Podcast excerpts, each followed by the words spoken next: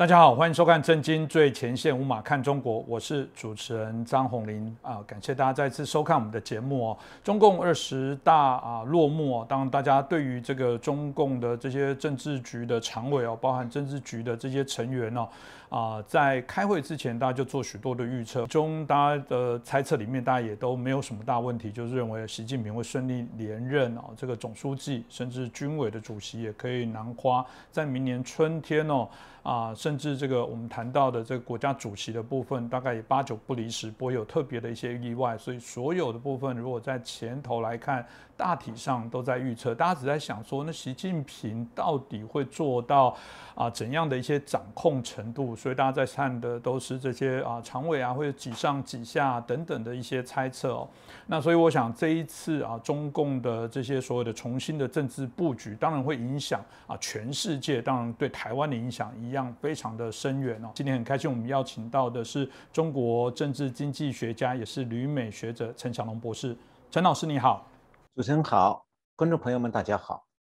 是哦，陈老师，我想我们这次这个二十大，从我们之前大家也请教您，也了解了整个啊二十大的这些啊运作的相对的一些过程哦。不过对台湾的民众来讲，很多人是在这一次开完会名单出来之后，才开始关心啊这个相对的一些议题啊。当然，我们的观众朋友很多就是长期已经在对中国非常的关注哦，但有些人大概就是啊随着这个啊最近媒体的。报道的篇幅较大，国内外媒体都有谈到中共二十大、习近平连任的这些相关的讯息，而开始关注。可能他们对于这些中共啊，整个在选举过程当中，这些人到底如何产生，他们怎么样来做一些运作？我想刚好这次会议也结束了，刚我们来印证许多的一些啊过去所知道的一些事情，所以是不是请教一下老师，也可以让我们了解一下？通常中共它这个所谓的，即便是一个过水哦，它整个过程到底怎么进行，然后让大家可以更了解一下啊，中共的这些所谓的二十大的中央委员名单，它到底是如何来产生？是不是可以请教一下老师？呃，现在呢，这个中共的二十大已经开完了。呃，刚才主持人提到了，现在台湾的很多观众是开始注意这件事情。那么，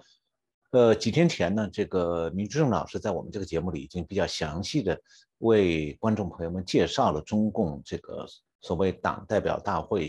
中央委员会、政治局、政治局常委会这么一系列概念。那么它就是一个独裁国家的一个独裁精英们组成的一个群体，然后在这个上面还有一层一层的金字塔。那么习近平是坐在金字塔尖上。那主持人刚才问的这个中央委员，其实就是中共两百多个。所谓的最主要的统治精英了，那么这些人怎么选出来的？呃，我们上次节目是有讲过，说中共的这个中央委员名单呢，他交付投票的时候，名单是事先确定的，然后呢，投票的时候是等额选举，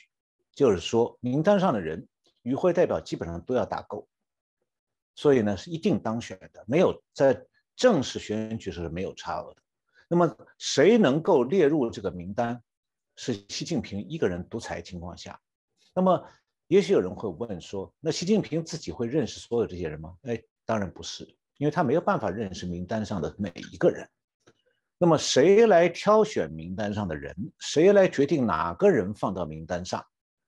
那么实际上负责确定中共新一届中央委员名单的人呢，是中共的中央的组织部。是组织部的干部去办这件事情。那么从去年的七月开始啊，中共的这个组织部就为了这次二十大的中央委员做所谓的干部考察。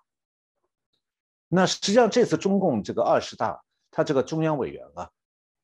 要挑哪些人，差不多两年前就开始了。在二零二零年底的时候，习近平就开始谋划要挑选中央委员了。那么。然后就三个月以后，习近平就召开了政治局常委会和政治局会，设立了叫做二十大干部考察领导小组。那组长当然是习近平。也就是说，在中南海这个中共的这个最高的决策层级，习近平对整个二十大中央委员的挑选自始至终说了算。那然后呢，是习近平在给每个省每个部挑选几个人，确定名额。那从程序上讲呢，习近平这个做法不是独一无二的，因为每次中共的中央委员会换届，就是从比方从十九届换到二十届，都是这个程序。那习近平自己当年也是经过这样多次经过这样的程序，被一次一次的挑选上，然后一步一步的爬到现在这个位置。当然，我们这里讲的是中共挑选新一届中央委员的程序。至于背后的秘辛，我在上一次节目里已经介绍过了。就是习近平能做到今现在这个位置上，是因为其他三个比他位置更优越的红二代中途纷纷落马，才轮到了习近平的。那习近平这次挑选新一届的中央委员哪些特点？这个问题比较重要，就是了解这些特点呢，我们就可以判断。习近平的这个省部级班底大概是按什么标准来挑挑选的？那不少外媒都说，习近平现在挑选的班底都是习家军，就像他的那个私人班底。那我刚刚有讲啊，习近平不见得熟悉全国的所有的省部级的大员，所以也不太可能把每一个人都发展成既熟悉又信任的习家军。但是呢，习近平确实是在按照他自己的标准。规定了新一届中央委员要具备的条件，或者说要件。那个要件就是说，对习近平必须高度忠诚。那据中共的官媒报道，习近平在部署挑选新一届中央委员的时候，他要求中央组织部要特别关注下面的干部是不是有所谓的中共讲的叫高度的政治忠诚，也就是对习近平的观点要绝对服从。其次呢，也要求考察的干部呢，是不是有这个风险应对能力、有工作经验和与民众打交道的能力。那么最后呢，是干部必须干净，就是廉洁不贪。那么习近平呢，要求呢，首先是新一届这个中央委员要政治忠诚。所以啊，只有那些个无条件执行习近平指令的大员，才能通过这次考察，然后被列作这个中央委员的名单上。而且习近平讲过这样的话，就针对这一次中央委员挑选，叫做“进不进中央委员，不能对号入座。依惯例，首先政治上要达标。”这个话是中共的话。那我解释一下，他的意思是，就是说啊，在过去江泽民和胡锦涛时代的这个中共挑选中央委员是看他现在的位置，你要是省长、省委书记，就下一届中央委员就。有你份。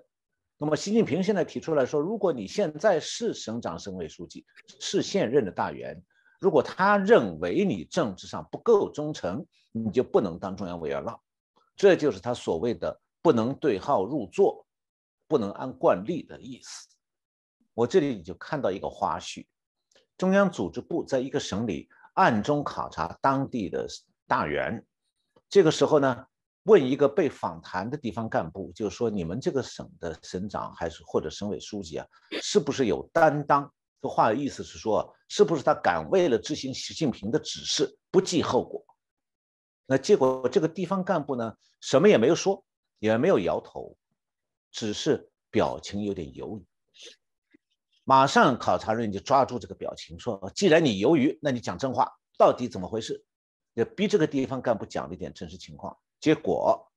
这个地方大员的仕途就被断送了。什么意思呢？就是他可能有时候习近平的指令传传到下面到省里面以后，这个大员有点犹豫，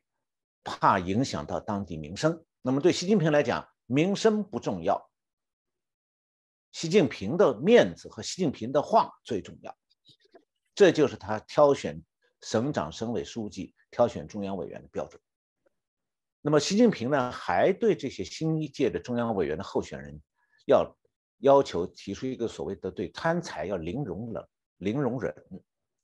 所以这次考察中央人委员的人选，有一个和过去江泽民、胡锦涛时代不同的做法，就要查私产。那么，当然省部级大员本人的银行账户是查不出什么来的，他不会笨到说把他捞来的钱直接存在自己名下的。但是，这个是考察人员是奉命要审计地方大员的金融资产的，就他们要交出审计报告。还有呢，他们还要查地方大员的房产。不但在省城，你可能在本省其他地方或者外省有没有房产。不仅如此，还要查到配偶，配偶有没有经商，配这个大员的子女还有子女的配偶是不是在经商，这些都要查。那么这样一来的话呢，经过私产调查以后啊，被挑选出来这个中央委员呢，倒是相对比较干净一点，就不像江泽民、胡锦涛时代的中央委员那贪腐成风。但是啊。也相应出来一个问题了，就是不太贪的官，他在乎什么？他在乎仕途啊，所以他们就可能为了执行行政习近平的指示指令，会不择手段。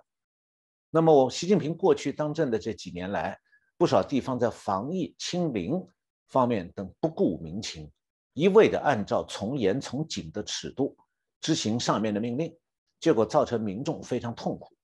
而经济也受到严重伤害。但是，执行这个命令的大员反而升官了，这就是习近平选拔地方大员的标准。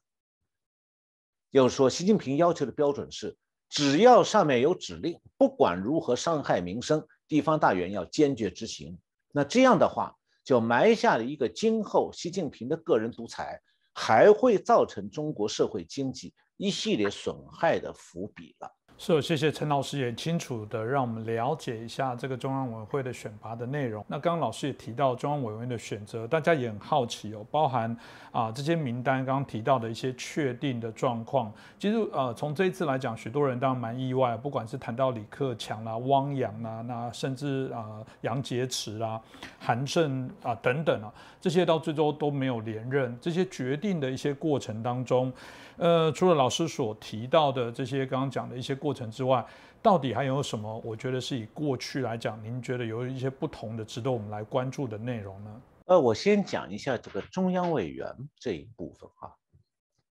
呃，刚才我们前面讲到了中央委员这个候选人啊，是由中中央组织部的考察人员到各个地方去考察，这些考察人员回到北京以后呢，他们整理出来一个中央委员候选人的名单。就报给中共的政治局去审批，最终是由习近平决定名单。那习近平在批准中央委员候选人名单之前呢，他先后召开了六次政治局常委会，专门听取中央委员考察情况的汇报。那看起来他是很重视这次中央委员会候选人的考察，但是啊，这些考察结果是保密的，只给中南海高层看，而对那些。参这个被选出来到二十大开会作为代表，要投票选这些中央候委员候选人的那些代表，他们完全看不到。所以前面讲的中央组织部这个详细的考察，主要是面向中南海的高层，供习近平掌握情况那么中共官媒是报道说，这个二十大这个二百零五个中央委员当中。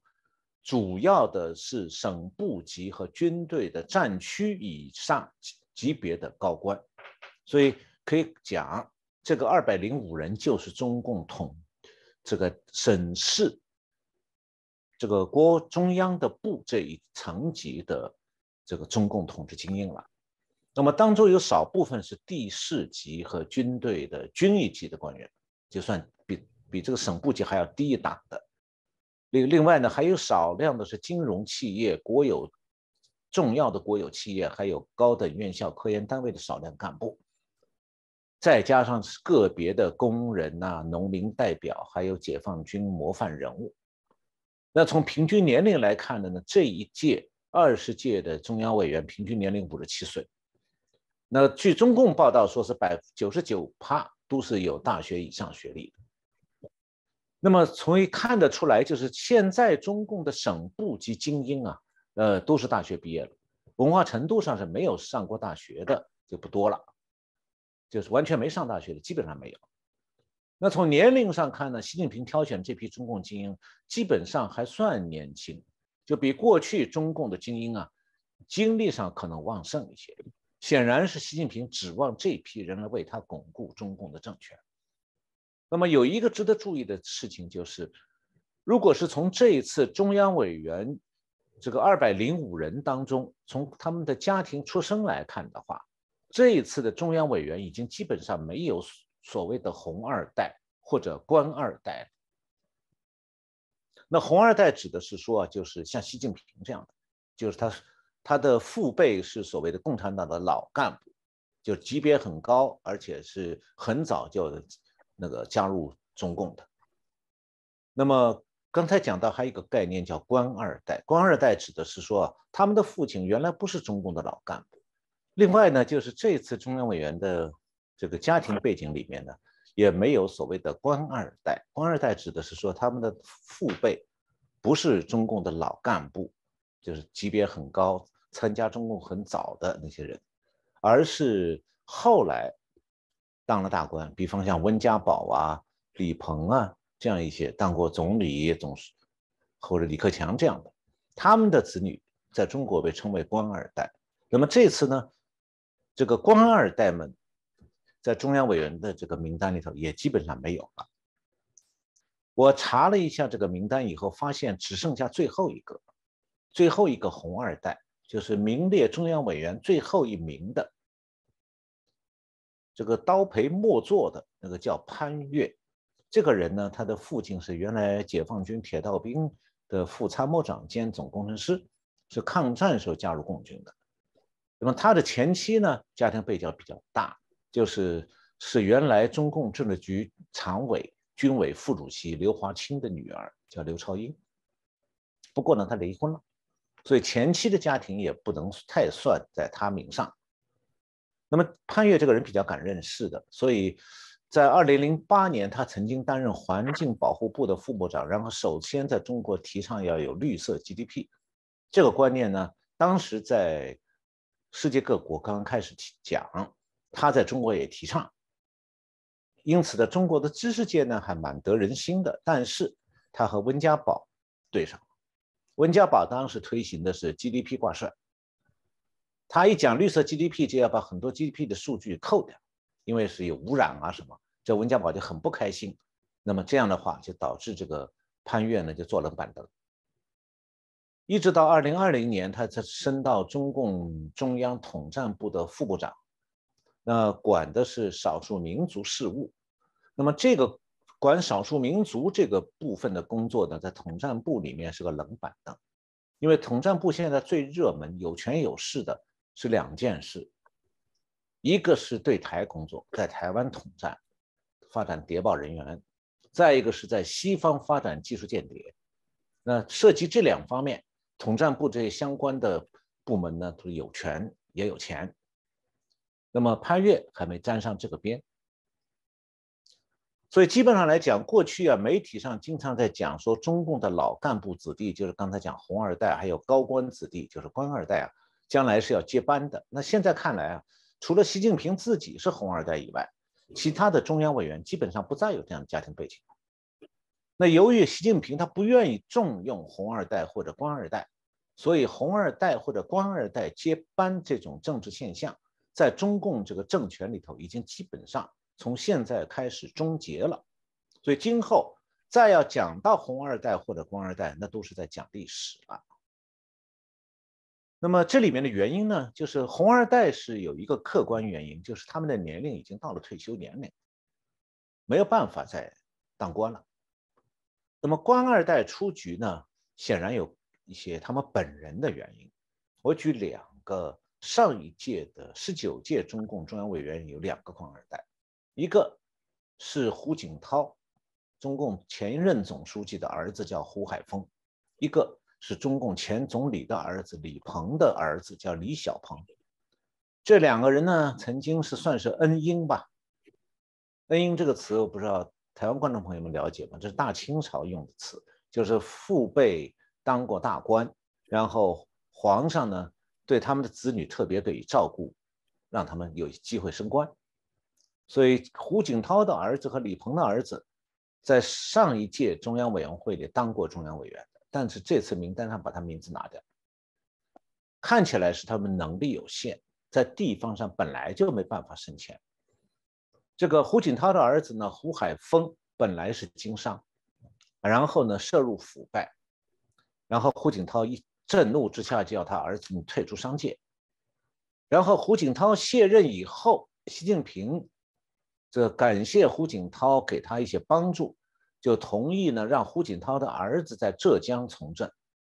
那么胡锦涛的这个儿子现在也只做到一个地委书记，这次是二十大代表，但是他没有资格按他的职位没资格进入中央委员候选名单。那么他的仕途也大概差不多到头。那个李小鹏呢，这个起点比胡海峰高。就是他很早就从他父亲前总理李鹏控制的中国的这个国有电力系统，就当当上这个大型国有电力企业的这个总经理，然后他又从国营企业因为腐败转到政府从政了，当过山西省的常务副省长。那么习近平上任那一年，李小鹏当时是中央候补委员。那么是中央候补委员，按得票数来算的话，排最后一位。不过当时习近平刚刚上台，他还要给李小鹏这个人的老子，就是他李鹏要给他面子，所以他就让李小鹏又升了一级，升到山西省的省长。但是习近平后来得势了，坐稳了，那李小鹏的仕途也就碰壁了，他没有办法再从地方大员往上升。然后就只好转到中央政府那个交通运输部当部长。那么很显然，这一次二十大呢，习近平没打算让李小鹏的这个官二代背景来提拔他，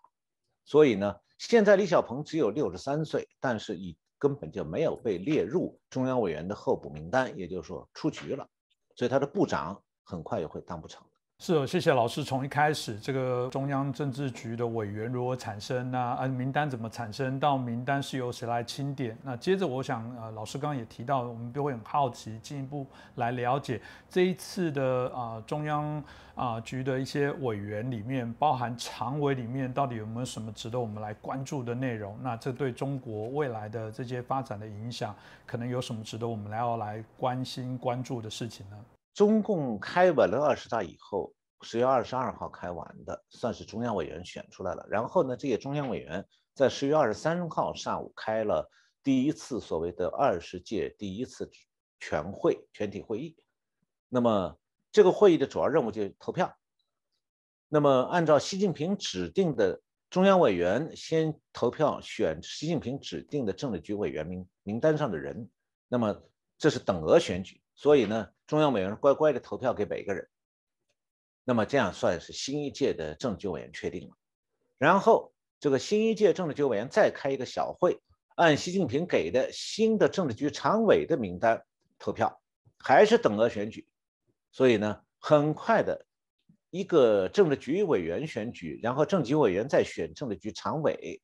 常委再选总书记。这么些选举，一连串的选举，在一个上午两个钟头就全部解决，因为全部是这个走过场，走走程序而已。所以他们计票也很容易的，就三场选举计票，再宣布结果，总共不到两小时。那么十二点左右，就二十三号十十二点左右呢，习近平就带着六个新上任的政治局常委参加了中外记者招待会。这是中共啊，今后五年中南海最高决策班底的正式亮相。那么从上上一届的政治局常委的名单和这一次新的政治局常委的位处置，我们可以看到习近平大权独揽以后的用人之道。首先，我们来看他对上一届政治局常委的处置。上一届政治局常委一共有七个人，其中那个全国人大委员长栗战书已经七十二岁，所以习近平安排他退休，这算是正常的。但习近平还处置了另外三个人，一个是总理李克强，现在是六十七岁，并没有到必须要完全退位的年龄。那么，如果习近平对他还比较满意，是可以让他担任全国人大委员长的。这是有先例的，但是习近平的决定是李克强，你给我回家去退休。那么与李克强年龄相同的还有一个政协主席汪洋，也是让他退休回家。那么第一副总理就是李克强的这个总理，国务院的第一副总理韩正比李克强大一岁，是江泽民提拔起来的，所以他也是被习近平退休了。那么对这四个人，习近平呢直接就把他们从中央委员的名单上除名了。你在中央委员的名单上除名了，你就没有办法成为中央政治局委员。那当不了政治局委员，你也就当不了政治局常委。所以呢，你总理呀、任委员长啊、所有副总理这些职务都谈不上。那么十月二十三号，这个新上任的二十届的这个政治局常委一共七个人，其中呢，习近平只留用了上一届政治局常委当中的两个人，一其中一个呢是意识形态的总管王沪宁，这个人是从江泽民时代一直扮演这个角色到现在，就一直在中共高层。那么他是平民出身的，谨小慎微。现在习近平呢？可能准备让他明年担任全国政协主席，那是一个无权无势的冷板凳，那算是对他多年辛辛苦苦为共产党管意识形态，给他一个报偿。那另外一个呢是赵乐际，就是原来的中央纪律检查委员会的书记，他是习近平过去几年啊监督官场的一个得力助手，所以今后呢会让他当全国人大的委员长。那么。最值得关注的是，这一次习近平新提拔起来到政治局常委里面给他办事的三个亲随，我用的字是亲信和随从，亲随，这是三个人：李强、蔡奇、丁薛强。这三个新的政治局常委都有一个共同的特点，就是是习近平当地方大员或者是在中南海时候的跟班。他们是当过跟班之后得到了习近平的大力提拔，但他们并没有多少解决难题的能力。比方讲，我们来讲，习习近平准备下面这个任命的总理李强，这个人呢是习近平在浙江当省委书记时候的浙江省委秘书长。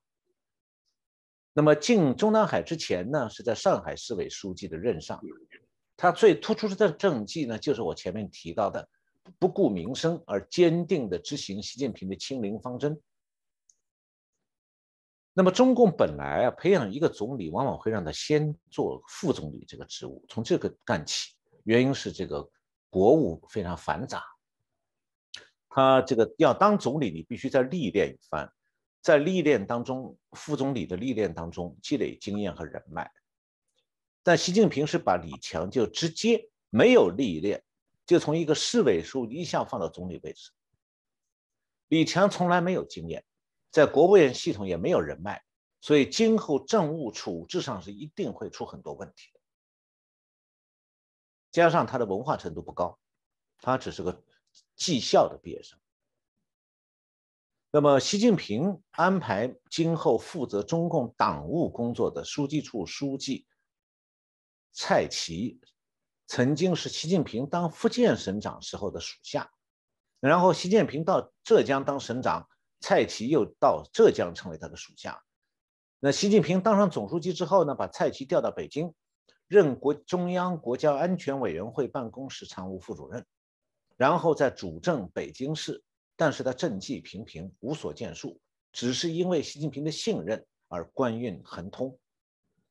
那这次习近平拉到政治局常委里头，还有一个叫丁薛祥，未来是准备当第一副总理的。这个人是习近平当上海市委书记时候的习近平秘书。习近平喜欢这个跟班，所以一路把他，他习近平到中南海就把他一路带进中南海。现在又准备让这个从来没管过一个省一个部的这个秘书充当第一副总理。那么习近平现在大权独揽以后啊。用人是自然可以随心所欲了，但他从但从他这次安排的这个新政治局常委班底来看，六个常委当中，三个人是他一手提拔起来的往年部署，就是刚才提到的李强、蔡奇和丁薛祥。那第四个跟班呢，是为他服务过十年的谨慎顺从的王沪宁，还有两个人也都是听话之辈。所以这样的话呢，中共的领导模式啊，彻底变成了个人独裁了。那习近平和其他政治局常委的关系也变成是完完全全的老板和伙计的关系。所以啊，从习近平开始，今后中共的政治局常委再也不是所谓派系制衡的代表，一人代表一派或者几个人一派。所有的除了习近平之外，所有政治局常委都成了习近平的办事班底，或者是我把它叫做军机处。这个名词呢，大陆人可能熟悉，这个台湾人可能不一定知道。就是在清朝中期的时候，这个当时的雍正皇帝在皇宫里面一个乾清门外侧设了一个办事的机构，叫军机处。他安插几个最重要的大臣在这里面参与军政大事，作为皇帝决策的主要幕僚。那现在习近平呢是把江泽民、胡锦涛时代那个集体领导模式改成了个人独裁模式。那么政局常委和习近平的关系就不再是表面上的平行关系，而变成了皇帝和军机处的关系。那这种做法也不是习近平独创的，因为中共在毛泽东时代就是这样。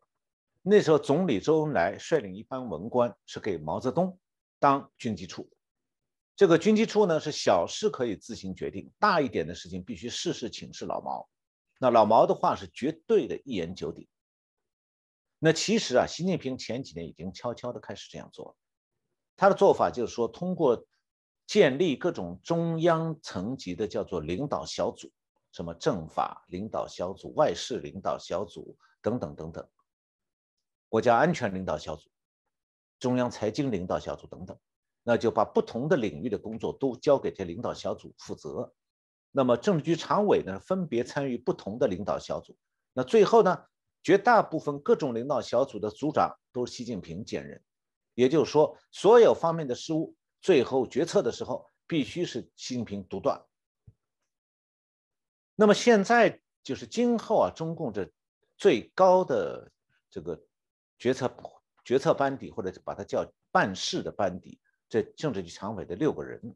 个人是有所分工的，但都是习惯于听命习近平的人，所以他们只会事事请示，奉命照办。那么这样的话，从江泽民时代开始到习近平第一个十年统治期间，一直是处在一种中共最高层是总书记和总理大体上分各管一摊的这种格局。那这个格局从此从现在起正式结束了。那包括总理在内，今后中共所有的政治局常委都成了习近平的办差班底。习近平是可以随心所欲的裁断任何事情，也没有任何事情他的军机处会不听习近平的旨意。但但这样做也就决注定了一件事情，就习近平今后的随意决策。所有的不利后果都会被他这个办事班底在执行过程中放大，因为他们只执行，只努力把习近平的指示这个从严从紧的去办。那么，一旦习近平的随意决策有不利影响被放大了，造成不良以后果以后呢，这些军机大臣是要承担责任的。习近平不会打自己的屁股，他们要倒霉的。那么现在，习近平这种皇帝和军机处的这种决策模式，预示着三点：第一呢，就是习近平所有的既定方针都会继续坚持下去，而且不再存在纠错机制，就高层没有相互制衡了，也没有人敢对习近平提不同意见。那第二呢，就是凡是过去十年当中出现的难以解决的重大难题，比方讲经济滑落。中美对美关系恶化，这些问题过去解决不了，今后也同样无解，情形只会进一步恶化，因为他这个办事班底，这些军机大臣在这些重大问题上不敢做主，习近平自己做不了，就这个做不出这个能够改善问题的决策，没有办，没有能力解决难题，那这些他找来这个办事班底呢，都是只听话。又无能的之辈。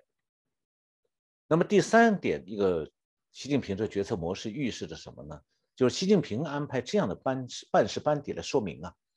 习近平对他自己的个人专权的这个权利啊，他的把握还不是不够大，他没有足够的信心，因此他现在要用的是帮他维持住个人权利的一个班底，而不是帮他解决难题的班底。那么这样就可以判断说，习习近平在今后几年里头，他最关注的是掌控现状、防范现状恶化，而不是求解难题。那么他采用的手段仍然会是强硬的命令和不顾一切的蛮干，不会有多少圆通的做法。所以，这是我对今后习近平这个皇帝和军机处的这种决策模式，在中南海里头，将来会对中国以及中国的周边国家带来什么样的影响，我是这样一个初步的一个理解。我想今天很谢谢我们小红老师哦，针对整个这一次二十大的一个选举过程当中，从这些如何选出这些人，特别的清楚来做一些说明。今天这些体制的一些介绍，可以让大家知道。台湾跟中国基本上是完全从不同的方向做做一些进行。如果今天还有人妄想在中国的统治，在习近平独裁统治之下，还能实行所谓的一国两制、九二共识，我觉得这根本是骗人的。这也值得我们台湾的民众针对这一次中共二十大的部分，应该要觉醒的事情哦。那今天再次谢谢陈小龙博士，也感谢大家的收看。谢谢洪林兄，谢谢观众朋友们收看我们这次节目。再见，各位震惊最前线的好朋友们，我是主持人张宏林，欢迎订阅我们的频道，也记得打开小铃铛，掌握最新节目通知，让精彩评论不错过，更欢迎留言转传影片。大家好，欢迎收看《震惊最前线》，无马看中国，我是张宏林，欢迎大家再次收看我们的节目哦。中共二十大这个已经落幕，大家当然在针对这个中共的这些政治局的委员啊、常委啊。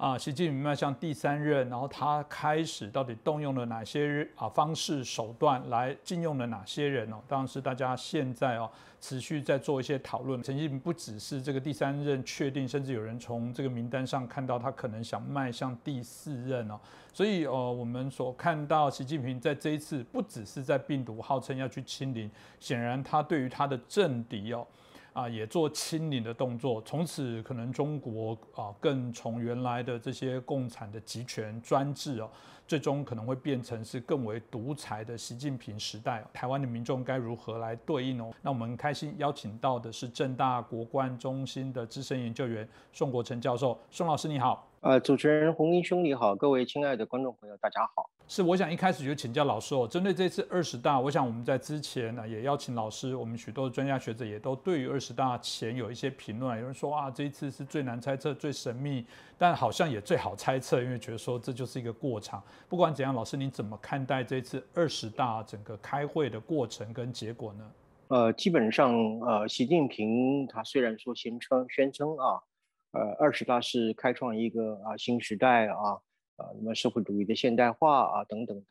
呃，那么这样的一个新时代，整个看起来其实是他呃个人的一个主观想象的一个新时代啊。那么这样的一个新时代，在我看来啊，呃，其实呃正好是朝着一个相反的一个情况啊。呃，那么姑且我们就用新时代这个字眼来说吧啊。呃，二十大这个总刮起来说，我认为啊表现出了一个。呃，五个一个新时代的一个走向，呃，第一个呢，就是习近平一人呢君临天下的一个新时代啊，呃，在习近平这样的一个一人独裁的情况之下，呃，我想中国再也没有什么反对派，也没有什么批评的声音，那也就意味着说，中国不会有良性的声音，没有建议的声音啊，啊，也就没有任何一个改善啊，这个解决危机的一个啊这样的声音啊。那么第二个呢，就是呃，它是一个与中国人民的呃生活福利无关的一个新时代啊。呃，在这样的一个体制之下，我们可以看到，比如说它完全不重视经济问题啊，啊，也坚持这个清零封城要继续的这个呃做下去啊。呃，那么这个呃这其实跟呃中国人民的福利啊，跟中国人民的幸福已经脱钩了啊。啊，所以未来这个新时代啊，可能中国人民真的是要自求多福了。那么第三个呢，它就是一个因为强调斗争嘛，啊，强调敢于斗争、善于斗争啊，啊，所以中国会进入一个引发了啊全球抗中的，呃，呢乃至于使自己呢啊与这个世界孤立自绝的一个新时代啊。那么第三个新时代呢，呃，它就是会导致啊啊两岸之间啊一种和平无望的新时代啊。呃，这个我们可以看得出来，在二十大报告当中里面啊，基本上他还是呃坚决的不放弃武力啊犯台的这样一个选项啊。呃，第五个呢，呃，它会是一个迎来一个中国一个经济寒冬的新时代啊。呃，因为即将面临的一个中国一个啊多重爆发的经济的危机，而二十大没有任何的一个对策，没有任何一个解决危机的办法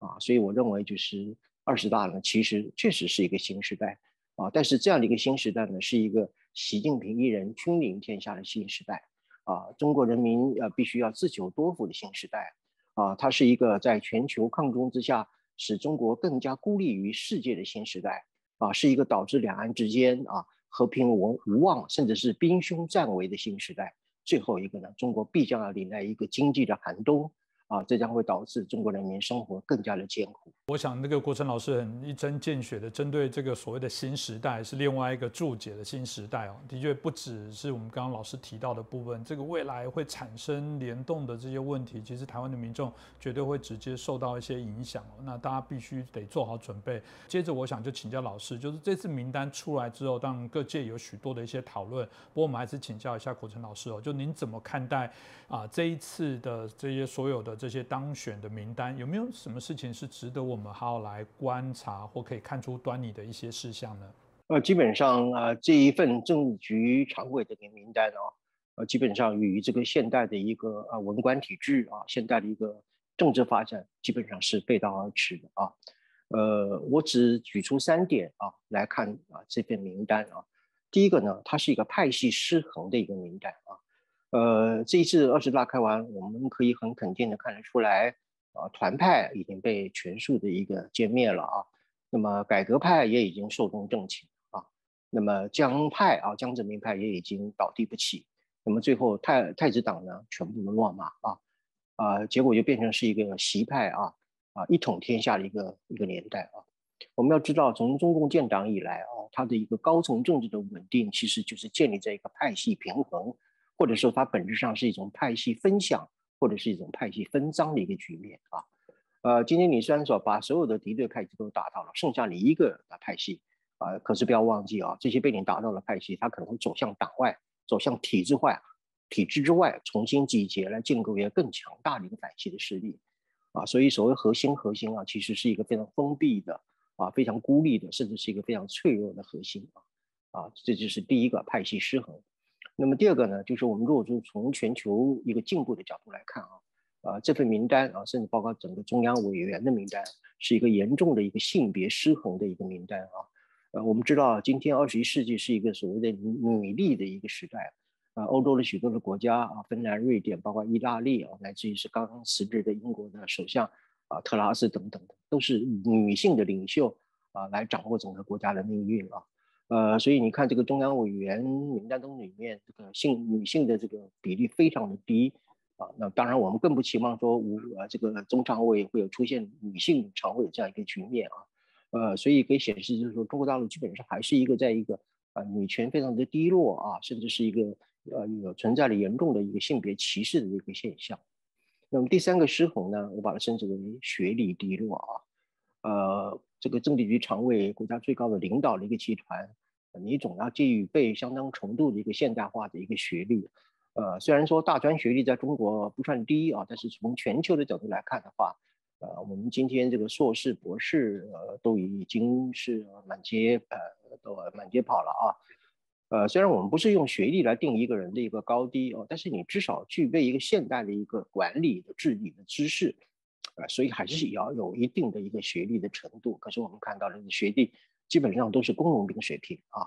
呃，其实跟习近平一样，基本上都是工农兵水平，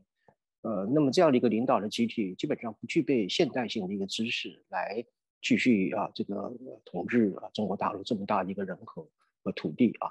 最后一个就是所谓的治理的失败啊，呃，所谓治理的失败的意思就是说，从这一次的名单我们可以看出来，习近平基本上是用人为亲啊，也就是所谓的裙带关系或者是跟班的关系。所以他的用人原则就是护种主义啊，谁跟着我一路走来，忠于我啊，执行我的政策那么就是被我所提拔的人才啊。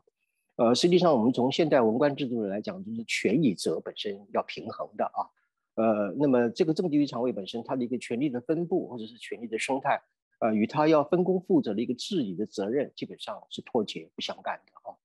呃，我以李强为例啊，李强根本没有任何的一个呃，过去的惯例是至少要国务院副总理的有这个国家的一个政绩啊，才有升任这个总理的一个可能啊。呃，他在上海的亲临封城啊，做得一塌糊涂，非但没有为政策负责啊。呃，甚至还呃做的不好，还可以被晋升啊，那就是意味就是说他手上握有的权利跟他应该要承担的一个治理的责任，在这一次习近平的体制当中里面是完全不受到重视啊，所以我认为就这个名单来讲，呃，从他的一个基本的缺陷很明显的可以看出来，第一个是派系的失衡，第二个是性别的失衡，第三是权力与治理之间。权责之间的一种失衡的状态。嗯，谢谢老师哦。那让回到这一次另外一个在大会里面的一个插曲哦，就是胡锦涛啊，在这个会议的过程当中被请走。当然大家有呃不同说法，有人说是健康，有的是说立威啦等等。嗯，老师您怎么看待这一个事件呢？呃，看待这个胡锦涛在会议途中被请走这件事？呃，首先新华社宣布说，呃，宣告这个。呃，胡锦涛事件是基于他个人的一个健康的理由啊啊，但是正是因为啊新华社这么说啊，就可以证明他不是健康的理由。我们必须要反着去理解啊。呃，胡锦涛事件呢，基本上我从三个角度来看啊，第一个就是说让全世界啊在电视机面前血淋淋的看到了一场啊这种政治斗争的一个啊直播的戏码啊。呃，另外一个呃角度就是说，我们从呃整个事件过程当中里面的肢体的语言啊，当然，今天如果有一个能够读唇语的人啊，更能够去破解这个实际的真相啊，这个是肢体的语言的一个角度。第三个角度呢，就是对他进行一种政治伦理的评价。啊，我们回到一个第一个角度呢，啊，呃，基本上呢，呃，事情的发生的关键，我认为可能就是在于团派这个问题啊。呃，胡锦涛作为前任的总理、呃总书记啊，同时也是团派的领袖，呃，可能已经面临到就是说，在这一次这个呃常委的一个选举当中里面，啊，团派被全部的啊全数的团灭、被歼灭啊，呃，这个胡春华就是一个最明显的一个例子啊。不要讲说现任的委员啊，呃，现任的中常委啊，从李克强、栗战书到这个汪洋、韩正等等，就是说整个团派被血洗而光。呃，我想这个局面也许是恐害怕让这个啊年纪很大的胡锦涛当场知道这一个局面之后，可能气血攻心，或者是啊当场举牌抗议，或者是啊这个大吼的抗议，也可能因此就提早就把他给架离了出去啊。呃，这是一个派系的问题啊。那么第二个角度呢，就是所谓从现场过程当中里面的肢体语言来看啊，第一个派出两个来架离他的这个随扈呢。一个是习近平的保镖啊，贴身的保镖；一个是中英办的副主任啊，可见，而且是呃多年来一直是丁薛祥的手下亲信啊，所以可见这个驾离的动作是习近平亲自下令，也就是事前已经规划好的啊。那么在整个驱离的过程当中，第一个啊，这个胡锦涛非常的错愕，也非常的不高兴啊，非常不情愿离开现场。可是随后第一个拿走他的眼镜啊，显然就是一副老花眼镜。同时拿走了他呃这个桌上那个红色卷宗的一个文件啊，啊，就是表明就是说不让他去看到啊啊这些接下来的一个情况。第三个最重要的一个关键就是胡锦涛他离开的时候，他是回首要去拿走习近平桌上的那一份啊那份文件。这个文件是什么？这个文件的内容是什么？有什么巨大的不可告人的秘密啊？使得这个胡锦涛他最后要离开的时候，呃，一定要把那个。啊，文件拿走，那么习近平也用手把它摁住，不让他拿走啊，所以这个文件可能是一个很大的关键啊，呃，所以我们可以从这个肢体语言来看啊，这是一个血淋淋的一个派系斗争的一个场面，呃，团派遭到了一个全面的歼灭，那么胡锦涛作为一个前任的一个总书记，呃，而且他过去的政策，你比如说提出科学发展观啊，提出和谐的社会啊。呃，在外交上采取一个跟美国友好合作啊，在周边当中提出所谓的睦邻外交等等的啊，它其实是创造了一个中国崛起的一个内外的环境的优势啊，呃，也可以说是创造了中国黄金十年的年代，它的功绩与成就绝对不是今天的习近平所能够比拟的。而今天的习近平也居然如此的一个冷漠啊，爱理不理的来面对他的前任的一个总书记，显示出这在这个共产党内部高层啊，对于这个同志之间根本没有什么革命的情感，也没有什么的干部的伦理啊啊，显示出这个高层其实是一个非常冰冷的一个呃没有人性温度的一个阶层啊啊，所以我觉得从胡锦涛这件事情，我们可以得出两个醒思啊，第一个。啊，中共的这个所谓的高层的这个斗争是何其的一个惨烈啊！那么今天这个事件就血淋淋的暴露在全世界的面前啊。第三个就是一种权力的一个滋味啊。呃，习近平显然认为说，只要我大权在握啊，前任的总书记、呃，团派、改革派、江派、太子党，一概都是在我一个清洗和肃杀的一个对象啊啊！所以这两个教训，我们从这次大当中里面可以清清楚楚的看到了。那当然，最后看起来整个习近平，如老师前面几个分析哦，这已经就朝向了习近平的这个独裁时代的揭开的序幕。那那接下来该怎么办呢？包含台湾，包含世界，您看到大家可能会怎么回应？或者对台湾来说，不管我们年底、明年选举，包含台湾内部还在对于这个要有中、亲中、舔中、仇中，大家还搞不大清楚的状况之下，老师有什么给我们的建议吗？呃，基本上，如果我们从全球的一个格局来看啊，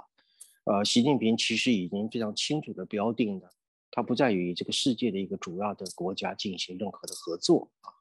呃，甚至就是说他不惜啊，要与全世界做啊对抗啊，特别是美国啊，呃，所以说其实二十大这个报告当中虽然只字不提美国啊，它其实都是在一个与美国对抗的这样的一个意识形态之下啊所写出来的一份报告啊，呃，所以说基本上来讲，针对国际整个国际局势来讲啊。这个和平的希望跟和平的管道是越来越缩减啊，而中国崛起当中里面它的威胁性啊和它的侵略性是越加的一个啊啊升高，呃，所以就是说呃未来我觉得中国本身它不是一个世界和平的一个正面的力量，它可能就是说即便是在区域安全或区域地缘战略，它都可能是一个啊非常明显的破坏者啊，对于国际整个秩序的维持来讲啊，它至少也是个不服从者啊，或者是个颠覆者啊。这样的一个角色啊，所以我们很难乐观，就是说今天啊，有人甚至认为，就是说我们事出善意，我我们只要服从啊，我们只要听啊他的一个这样的宣传与领导，呃就能够改变共产党对呃每一个人对全世界的一个态度。呃，我想这是一种天真的一个幻想啊。呃，第二个的话就是说，我们就讲就是一个新时期的啊，或者说是习近平时代的一个中国。呃，他立刻面临许许多的问题啊！我现在脑中浮现的就是至少有十个以上的问题啊。当然，时间的关系，我们不能谈的最多啊，太多。那第一个我要讲就是所谓的一个经济的一个寒冬的来临啊。呃，当前中国的经济问题啊，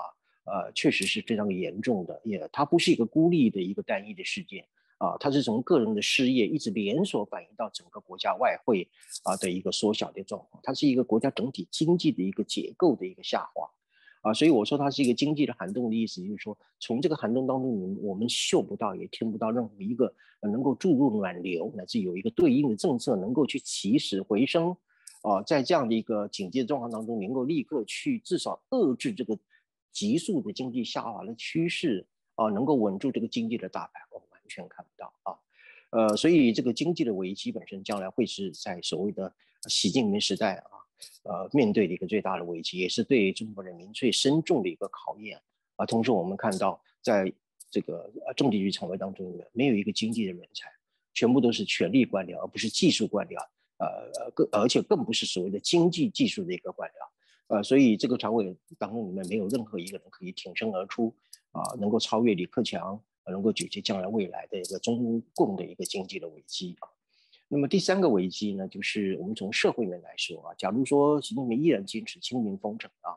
呃呃，他就会更加的为了要达到这个目标，他就会更加的加大加深对整个社会的一种全面的一个控制啊。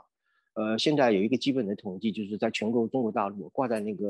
呃呃这个入口啊，或者是公寓门口的那个摄像头啊，监控的那个摄像头。已经达到了一点七亿只以上啊，呃，那么现在中共运用的各种科技来进行一种数位集权的监控啊，呃，从这个酒店的大厅啊，从交通的要道，呃，甚至到你家门口、公寓的门口啊，小呃小区的这个门口啊，都架设了各种啊监视器。也就是说，中国人民会处于一个完全没有个人行动自由的一个世界啊，不管是出外旅游或者是啊上下班，都受到这个呃密封式的啊透密不透风的啊呃这样的一种深入的一种监控，所以中国会形成一个叫做啊监控的社会，从而导致的一个结果是什么样？大家都不敢说话，大家都不敢说真话，啊更不敢去说一些抱怨的话，这就会使得整个整个社会寒蝉化啊。呃，静默化啊，甚至就是因此丧失的一个创造力和创造一个社会生活的生呃生机啊，